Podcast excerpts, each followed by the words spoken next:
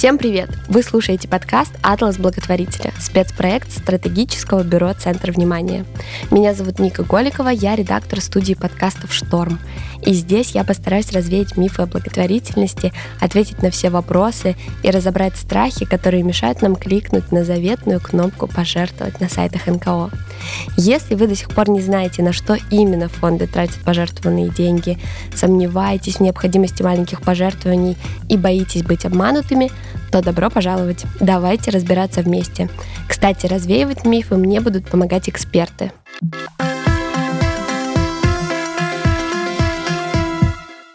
Когда мы говорим о благотворительности, в первую очередь у нас в голове возникают проблемы детей с тяжелыми заболеваниями, одинокие пожилые люди или бездомные животные. Далеко не сразу мы вспоминаем о взрослых с разными диагнозами и уж тем более о стигматизированных слоях населения. В этом выпуске мы поговорим о том, почему взрослым помогают гораздо меньше, и постараемся развеять миф, что не все достойны помощи. Разбираться в этом вопросе я буду с Дарьей Байбаковой, директором московского филиала фонда «Ночлежка», который помогает бездомным. Даша, привет. Привет.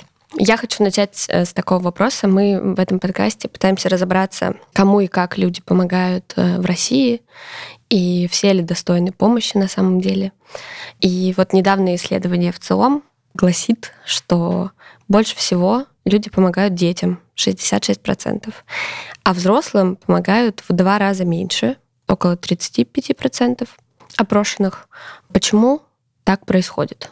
Этот вопрос звучит, как будто бы люди могут э, выбрать только одну категорию людей или животных, или какую-то социальную проблему, а только одну, которую готовы решать э, и в которую готовы вовлекаться. Это же на самом деле не так.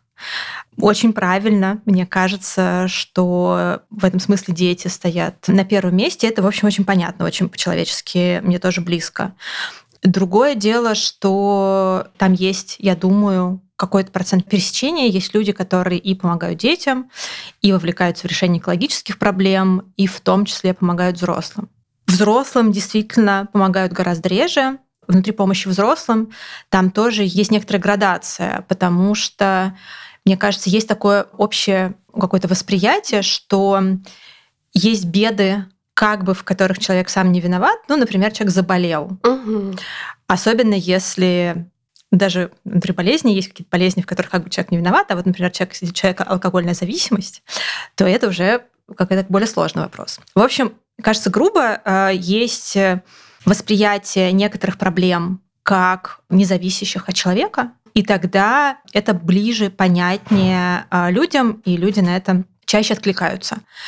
А есть какие-то трудности в жизни человека, в которых может видеться личное участие или личный выбор, или какая-то вина, и тогда люди на это откликаются чуть труднее. Ну, почему это происходит? Ну, то есть даже если он сам виноват. Я вот как раз хотела сказать, что это, ну, то есть таким образом я себе это объясняю, угу. но я с этим в корне не согласна. Потому что мне кажется, что в помощи людям вопрос вины, участия или причины, как мне кажется, он вообще не стоит. Мне кажется, что с точки зрения помощи людям важно наличие беды или проблемы, с которой человек не может справиться. Как только человек формулирует запрос на помощь, благотворительные организации для того и существуют, чтобы в момент, когда человек не может справиться самостоятельно, ему могли прийти на помощь. И в этом смысле все равно, почему так случилось. Я как-то часто привожу этот пример. Мне кажется, вот он мне в самом начале моей работы в НКО очень помог. Когда мы идем, рядом с нами человек подскользнулся и упал, в этот момент же никто обычно не думает, а почему человек упал, правильно ли он оделся, а правильно он прошел правильной ли дорогой, а как давно он ходил на спорт, может быть, он просто не очень в хорошей физической форме. Это на самом деле в момент, когда человека подхватывают или дают руку, чтобы человек поднялся. Никто не разбирается в причинах. А всем важен факт, что человек упал, и очень важно его э, поднять. Вот мне кажется, благотворительность — это про то же самое. Неважно, почему человек оказался в беде. Важно сначала человеку помочь, а потом уже разбираться в тех на самом деле социальных проблемах в нашей стране, экономических проблемах в нашей стране, которые допустили возникновение в жизни человека этой беды. Ну вот если тут сейчас еще поглубже э, копнуть в это исследование, то станет понятно, что 35% среди них с тяжелыми заболеваниями 12%, с особенностями развития 3%, пожилым людям помогают 18%, военным 3%. А про бездомных, про алкозависимых, про заключенных. Вообще еще огромное количество, на самом деле, групп взрослых. Здесь вообще нет никаких данных. И интересно, как вы пришли к тому, чтобы помогать бездомным, как вообще появилась ночлежка, как это все образовалось? Тут, конечно, мне кажется, еще э, важную роль играет информированность о тех или иных проблемах. Потому что вот в этом же исследовании, например, не звучат люди, живущие в психоневрологических интернатах. Это взрослые люди, которым на самом деле очень нужна помощь. Почему так происходит? Потому что эти люди не видны. Про эту проблему очень мало известно. Мало кто знает, что такое психоневрологические интернаты, почему там оказываются люди, в каких нечеловеческих условиях они живут и как им можно помочь. С бездомностью, на мой взгляд, во многом такая же история. Про бездомность мало что известно. Есть э, некий образ бездомного человека, который возникает в голове у большинства людей. Да, есть куча стереотипов вокруг. Есть э, куча очень мощных стереотипов, которые на самом деле очень вредные и мало имеющие отношение к реальности. Ночлежка появилась в 90-м году. Тогда было время, когда продукты выдавали по карточкам, а чтобы получить талон на продукты, нужна была регистрация в Ленинграде. Тогда это называлось пропиской. И было несколько друзей, которые обнаружили, что вот те люди, у которых есть эта прописка, могут получить э, талоны, а значит получить продукты. А если у человека нет этой регистрации прописки, то, соответственно, ни карточек, ни а, продуктов а, им не положено. И они увидели вот эту несправедливость, э, обратили правительство города на, на эту проблему. И, собственно, с этого момента и появилась ночлежка.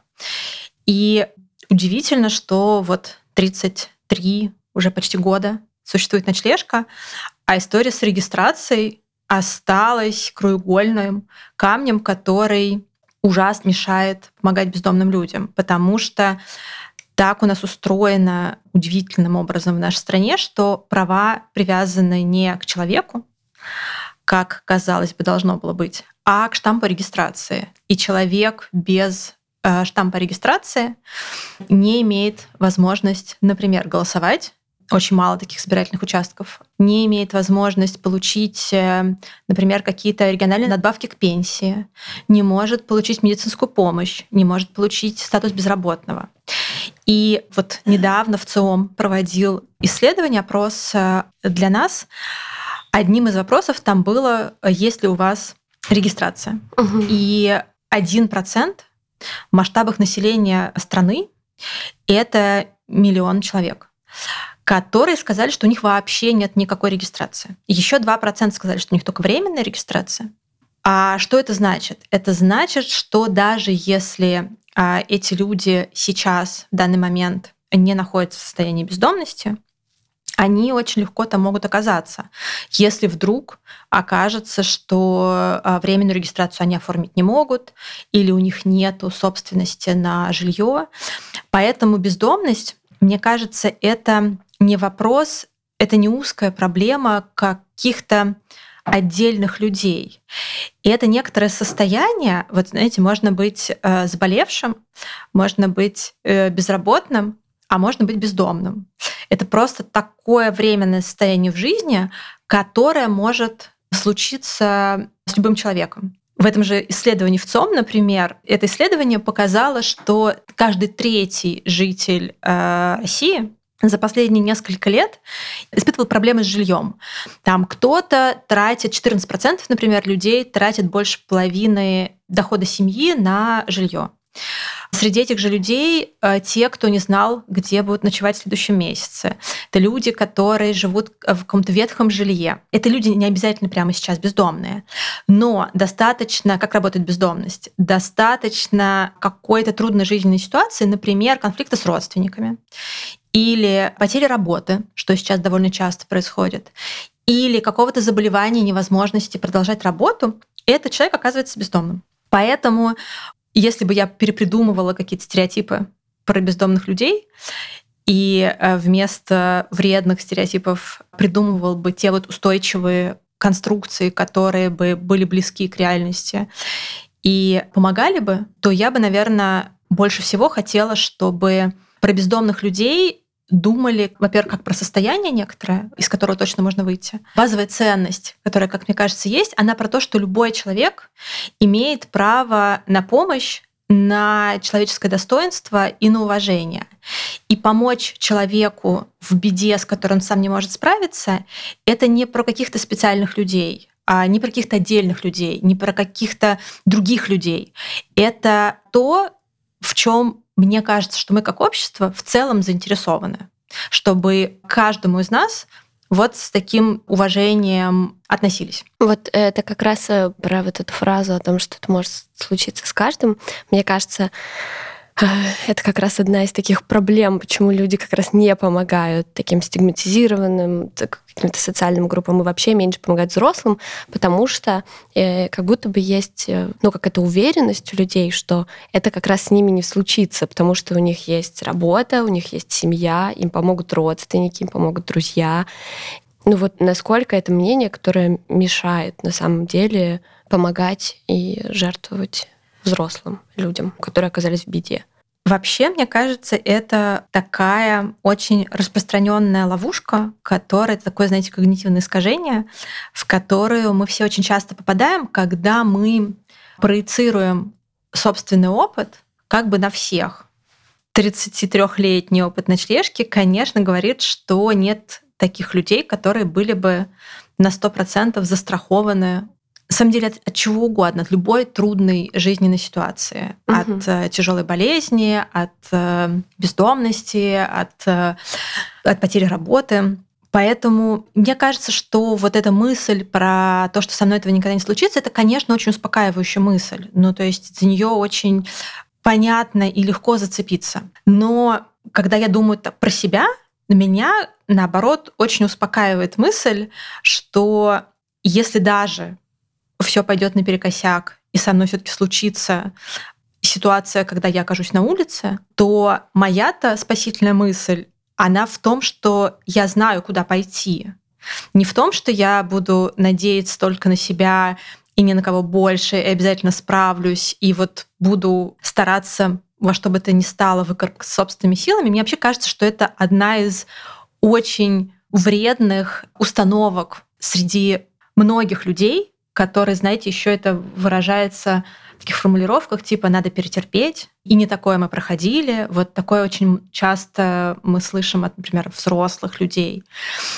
Вот это неприятие мысли, а, что можно обратиться за помощью, невозможность попросить помощи, это очень мешает. Если бы люди приходили за помощью сразу, как только что-то пошло не так, помочь им было бы гораздо быстрее и легче. И это касается и обращения к врачу, и обращения за помощью, если там, уволили с работы и нечего есть, и каких-то других а, жизненных ситуаций. Поэтому вот эту мысль про то, что а, со мной не случится, потому что я уверен в себе и в своих близких, я бы очень хотела перевернуть в сторону даже ничего страшного, если со мной что-то случится, потому что вокруг меня есть люди, которые объединяются, страхуют и работают для того, чтобы любой человек, если с ним что-то случится, знал, куда пойти и мог быстро получить помощь. Это классная, кстати, мысль, потому что это как будто бы сразу дает тебе понимание, зачем тебе помогать этим организациям. Расскажи, как ты сама пришла в ночлежку? Почему решила помогать именно бездомным? Я не так давно по меркам многих моих коллег работаю и в ночлежке, и в некоммерческих организациях. Я после университета 10 лет работала в крупной коммерческой компании, занималась э, финансовым аудитом. Я там проработала 10 лет, и в какой-то момент э, так совпало, что, с одной стороны, немножко устала быть э, финансовым аудитором и задумалась про какие-то перемены и про то, чем я вообще в жизни хочу заниматься. А с другой стороны, заболела моя бабушка. И я осознала, что вот там до 30 лет я жила в довольно ну, каком-то благополучном мире, не сталкиваясь с какими-то большими трудностями в жизни. И я всегда думала, я вот каждый раз, когда рассказываю эту историю, мне, конечно, немножко неловко за некоторый инфантилизм в собственной жизни, но, честно говоря, я думала, что я вот так много работаю, и работаю на работе, которая, может быть, уже не приносит мне такого большого удовлетворения, потому что это такая моя страховка от трудностей в жизни, что вот если что-то случится со мной или с моей семьей, довольно высокая зарплата, которая была там у меня, позволит мне найти каких-то хороших врачей или положить э, бабушку, например, в какую-то отдельную палату. И вот, собственно, ради этого все и э, происходит.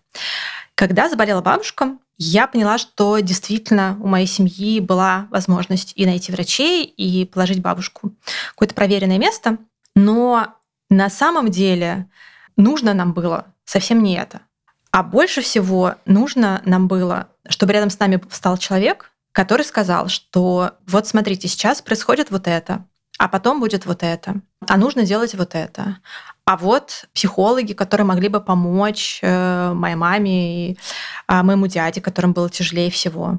А вот рядом с нами не было таких людей. И при этом э, я в какой-то момент подумала, что вот есть люди, для которых быть рядом с другими людьми в таких трудных ситуациях, а вот заболевший близкий человек не то чтобы что-то экстраординарное, а примерно каждая семья с ним сталкивается.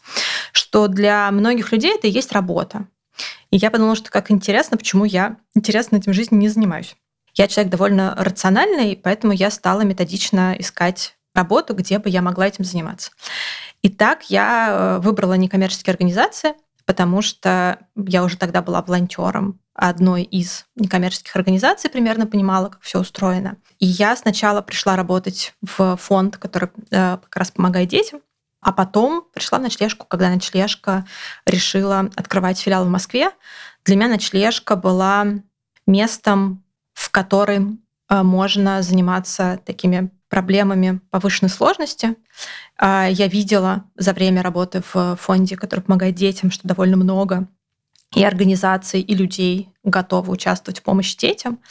Но при этом мне было примерно все равно, какой темой заниматься, потому что социальных проблем много, и мне как раз хотелось а, заниматься чем-то тем, чем не занимаются другие. Так я оказалась в ночлежке. Класс. Я, по крайней мере, лично точно так считаю.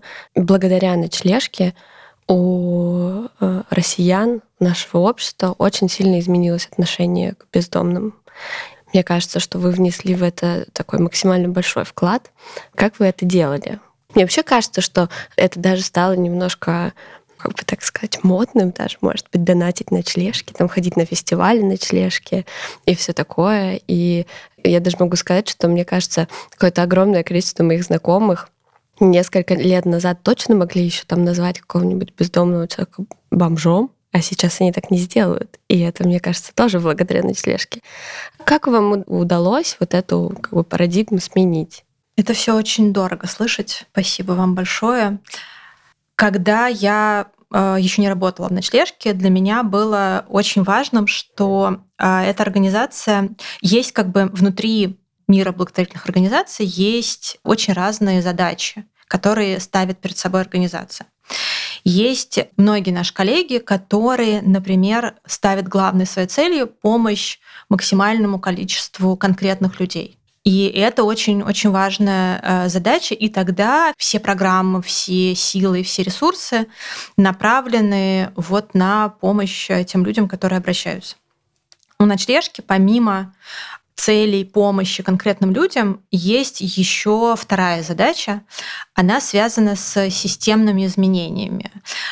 связаны с тем, что нам очень важно, чтобы мы понимаем, что проблема бездомности так велика, а ресурсы благотворительных организаций так малы, что а, ни одной некоммерческой организации не под силу помочь всем людям, которые обращаются к ним за помощью.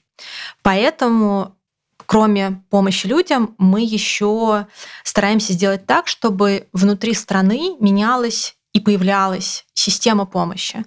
Например, мы поддерживаем наших коллег в регионах и передаем им опыт, который накопили за эти годы, чтобы и другие организации становились сильнее, профессиональнее, росли, чтобы помощь появлялась и не внутри ночлежки. И при этом еще нам кажется, что бездомность такая немножко тема закатанная в асфальт, и поэтому важно нам привлекать разными способами внимание к этой проблеме, а чтобы проблема помощи бездомным и вообще бездомность как социальная проблема, она все время звучала. Но при этом нам самим ужасно не нравится, когда давят на жалость, когда заставляют испытывать чувство вины. И поэтому э, все, что мы делаем, мы стараемся транслировать мысль про важность объединения, про то, что на самом деле любую проблему можно решить, если очень много людей объединятся. И особенно это ну, как бы приятно делать, когда ты точно знаешь, что любому бездомному человеку можно помочь, что усилия, результат этого объединения — это вот люди, которые вчера были бездомными, сегодня больше не бездомные, и они дальше либо становятся волонтерами, либо просто живут э, какой-то своей а, привычной жизнью.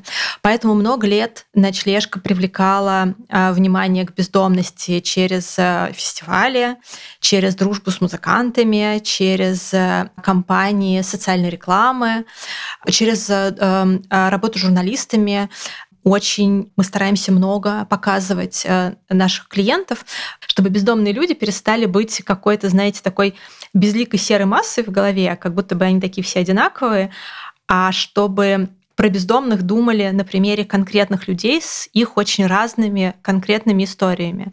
И тогда, как мы видим по нашему опыту, гораздо понятнее становится, гораздо меньше осуждения и гораздо больше того, что объединяет людей, потому что я вот особенно люблю всякие журналистские материалы, в которых про бездомных говорят не с точки зрения их жизни на улице, например, а, например, с точки зрения а, того, какие книжки любят читать бездомные люди, или кем, например, наши клиенты мечтали быть в детстве. И как только ты начинаешь с людьми говорить про что-то другое, кроме их опыта бездомности, ты сразу видишь, насколько это абсолютно обычные люди, очень часто близкие тебе в разных вопросах. И вот это, мне кажется, то, что держит нас внутри ночлежки сотрудников и волонтеров, и то, что объединяет вокруг нас людей.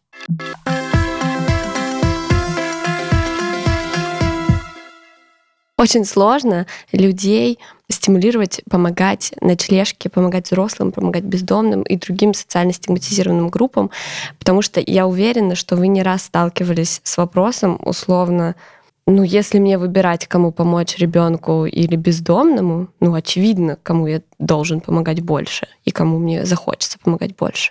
Вот что вы таким людям отвечаете? Во-первых, мне кажется, что совсем не очевидно, потому что есть довольно большое количество людей среди э, наших сторонников, которые как раз приходят с мотивацией и с аргументацией, что детям и так много кто помогает. А мне важно помочь тем, от кого другие отвернулись это люди, которые, может быть, более неравнодушно относятся к правам человека, к помощи людям в наиболее уязвимом положении. Это тоже довольно мощный стимул. А еще, кстати, я вот сейчас подумала, что Например, тоже, тот же опрос в ЦИОМ, про который я уже говорила, один из вопросов там был, там не было выбора между детьми и другими категориями людей, но там спрашивали, готовы ли вы помочь и каким образом вы готовы помочь э, организации, помогающей бездомным. И на самом деле, по-моему, больше 80% сказали о том, что вообще-то они готовы помогать бездомным людям. Но при этом э, мне кажется, что в том же, например, опросе задавали вопрос, а знаете ли вы, где находятся такие организации? И многие говорили, что они не знают или уверены, что в их регионе нет таких организаций. Мне кажется, что большую роль играет, во-первых, это такие немножко связанные вещи, точнее, это сильно связанные вещи.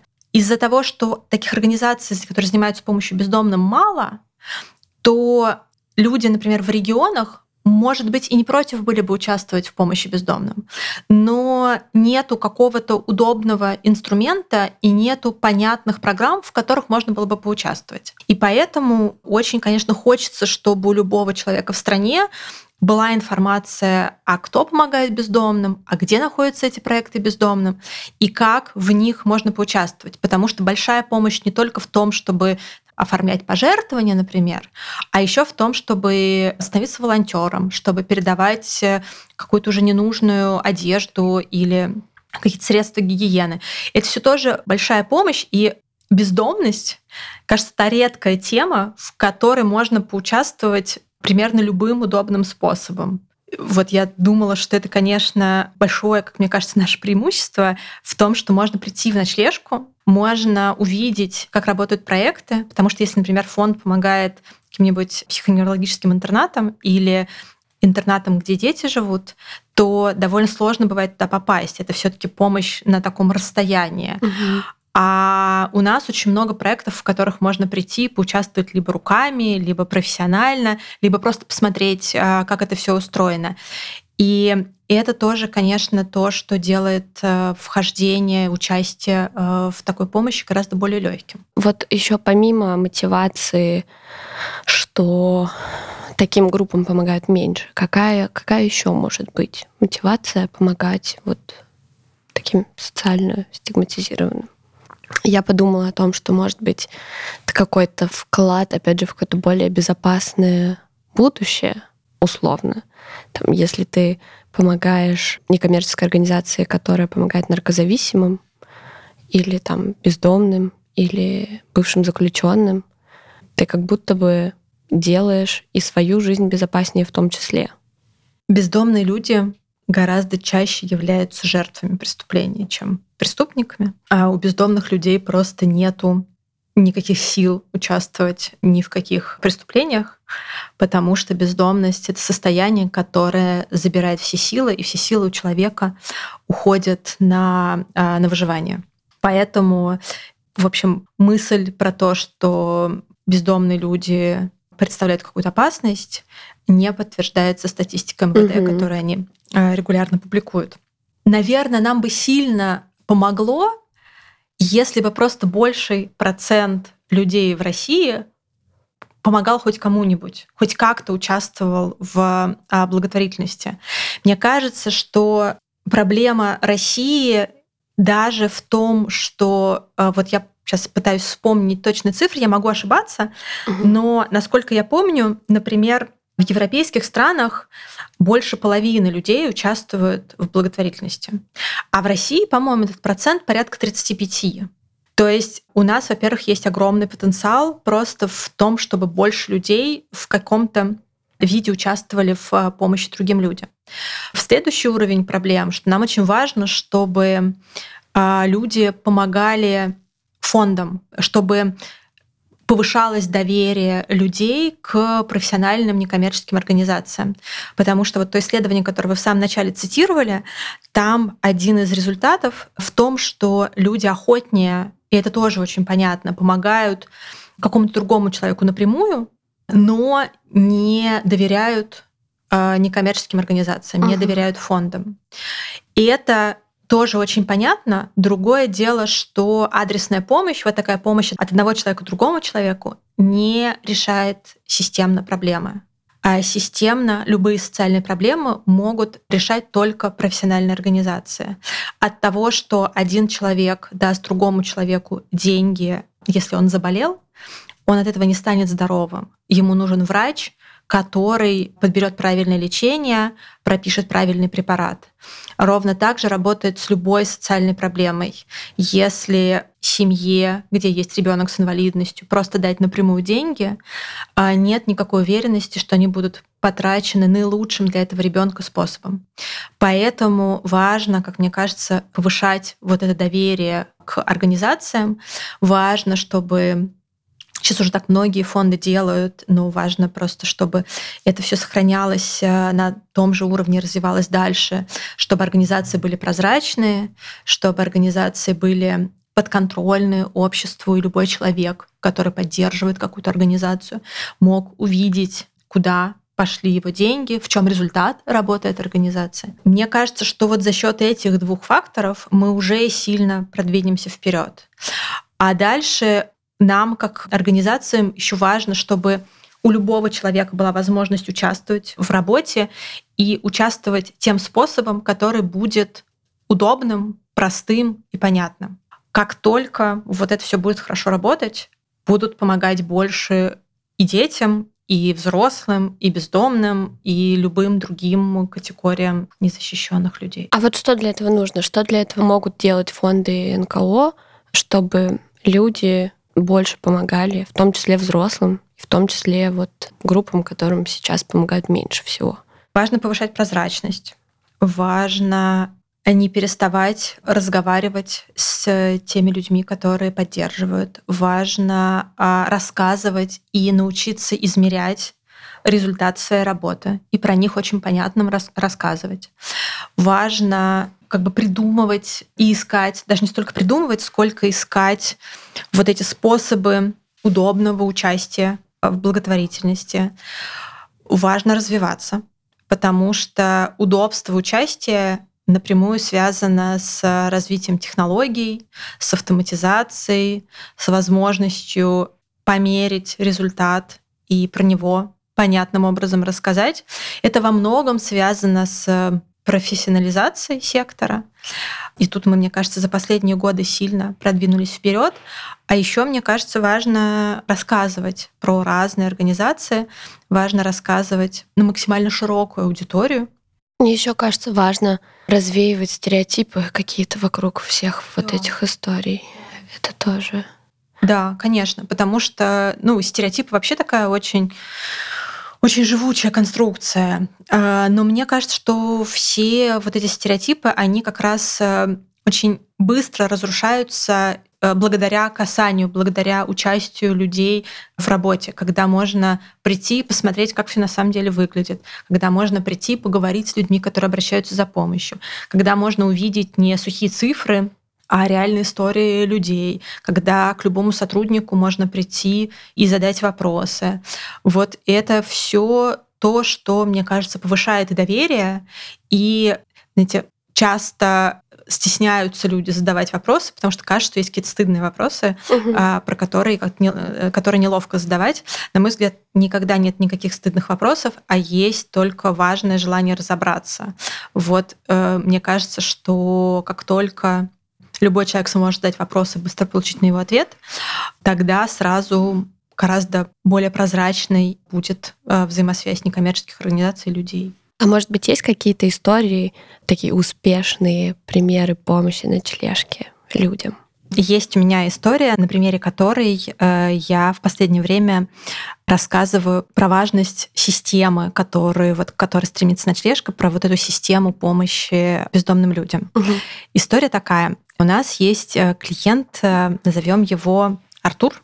Ему 42 года, он э, бывший директор нескольких магазинов розничной сети в Екатеринбурге. А высшее образование, была семья, дети. В какой-то момент у Артура в жизни случился развод, который он очень трудно переживал, и справляться с сильными переживаниями во время развода ему помогал алкоголь. На работе сначала его стали методично увольнять, а, точнее понижать в должности, потому что вот случались такие алкогольные трудности, а потом совсем уволили. Артур понял, что очень тяжело ему психологически находиться в родном городе и решил уехать э, в Москву. И несколько лет жил в Москве, очень сильно пил, пил так, что у него из памяти стали пропадать э, сначала там целые дни, а потом недели, и он э, все это время жил и пил между э, двумя вокзалами, между Белорусским вокзалом и Савеловским вокзалом. В какой-то момент один из уличных его знакомых сказал ему, что вот есть, по-моему, это был март, что есть место, где могут выдать теплую куртку, а холодно, давай сходим за теплой курткой. И этим местом оказалась ночлежка, наша ночлежка в Москве. У нас есть пункт выдачи, где мы, собственно, выдаем теплую куртку. Как раз на Савеловской, да? Да, как раз между Белорусским и Савеловским вокзалом было недалеко идти, и это важно на самом деле, потому что все это работает только если человек очень быстро можно добраться а, до места, где ему помогут. У нас есть правило специально придуманное, что если человек приходит к нам первый раз в любой проект за любой помощью, сначала ему нужно зарегистрироваться у социального работника. Артур стоял в очереди, ему наш дежурный дал талончик и показал объявление у нас висит, где с какими вопросами можно обращаться к социальному работнику. Артур к этому моменту уже как бы осознавал свою зависимость, он понимал, что у него есть большие трудности с алкоголем, и что он не может с ними справиться самостоятельно, что алкоголь влияет на его жизнь, но при этом очень много примеров такой, знаете, негуманной реабилитации от зависимости, и мало кто на, это, на такое опыт готов. Но пока вот Артур ждал социального работника, а он видел, что социальный работник в том числе работает с зависимостью, и решил, что раз уж он за курткой все равно пришел и ждет социального работника, и к социальному работнику ему все равно идти, что он э, на всякий случай спросит и про зависимость тоже. Он пришел к нашей соцработнице Маше, которая его зарегистрировала, рассказала про возможности работы с зависимостью. Там была довольно сложная история, потому что регистрация у него была в другом регионе. Они стали собирать документы, стали сдавать анализы для того, чтобы Артур мог лечь в реабилитационный центр государственный. Мы готовы были заселить его в хостел. Довольно долго они значит, собирали все нужные документы. А потом Артур, в день, когда мы должны были заселить его в хостел, Артур пропал. Пропал, его не было неделю. Спустя неделю он пришел и сказал Маше, что он сорвался, э, запил и потерял все документы, которые были собраны, все результаты анализов. И пришел он попрощаться, потому что очень ему стыдно, он больше ну, как-то не верит в то, что это все а, рабочая схема, и поэтому решил э, ехать обратно в Екатеринбург. Маш сказала, что если Артур готов начать все заново, то для нас нет в этом никакой сложности. Ничего ужасного не произошло. Значит, э, будем собирать все заново. Артур взял, по-моему, паузу в ночь, подумал и вернулся. Вернулся, мы заселили его в приют, у нас в этот момент уже открылся приют, заново э, собрали все документы, восстановили паспорт, который он потерял, э, помогли э, собрать результаты всех нужных анализов. И Артур отправился в реабилитационный центр. В общем, если коротко дальше, то больше, по-моему, 300 дней Артур сохраняет трезвость. Артур нашел работу, копит деньги для того, чтобы снимать собственное жилье. И вот такая последняя важная для нас э, а, подробность, что Артур спустя несколько лет впервые поговорил с сыном, который остался у него в Екатеринбурге. Вот очень все э, оба, кажется, волновались, но все хорошо прошло. Как бы история Артура, она процесс помощи и работы с зависимостью очень сложный процесс. Это долгий путь, и мы не знаем, чем дальше эта история закончится. Но важно, что вот эта вот система, в которой человек может прийти за помощью столько раз, сколько ему будет нужно, а не боясь, что кто-то будет его осуждать за очередной срыв, а получая помощь как бы там, где ты находишься, вот это очень важно. Это, собственно, то, к чему мы очень долго шли и в Петербурге сначала, потом в Москве, а, потому что вот так это работает. Когда человек приходит за курткой, а, попадает к социальному работнику, начинает работать с зависимостью, заселяется в приют, а дальше работа, восстановление отношений с семьей и возможность уже жить какой-то своей жизнью. Вот такая история. Класс. Спасибо. Вы слушали подкаст «Атлас благотворителя» – проект стратегического бюро «Центр внимания». Вы можете послушать другие наши эпизоды в любом удобном подкаст-плеере или на сайте atlasblago.ru. Там же можно найти дополнительную информацию о том, как в России развивается благотворительность и научиться помогать легко, удобно и без страха быть обманутым.